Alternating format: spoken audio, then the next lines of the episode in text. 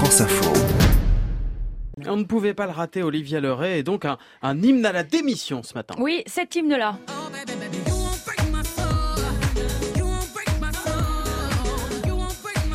C'est le nouveau démission titre. heureuse, Le hein. nouveau titre Break My Soul de Beyoncé, oui, sorti il y a quelques jours, chanson où Queen Bee dit ça.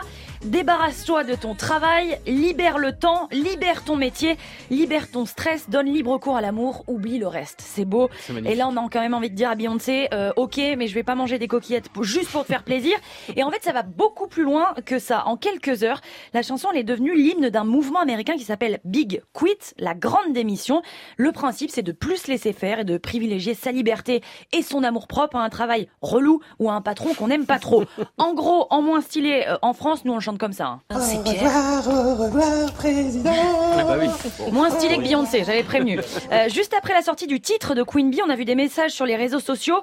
Beyoncé me demande de démissionner et je vais le faire. Il y a des Français aussi qui disent j'ai écrit ma lettre de démission. Dans la partie des raisons pour lesquelles je démissionne, j'ai écrit bah tout simplement Beyoncé me l'a demandé. Alors la grande démission, elle n'a pas été inventée par Beyoncé, ça a plutôt été inventé par le Covid. 48 millions d'Américains quand même ont démissionné euh, l'an dernier, c'est énorme, c'est un record. Chez nous aussi, euh, en France, le nombre de démissions a augmenté de 20% en deux ans. Donc on peut le dire, la libération est en marche.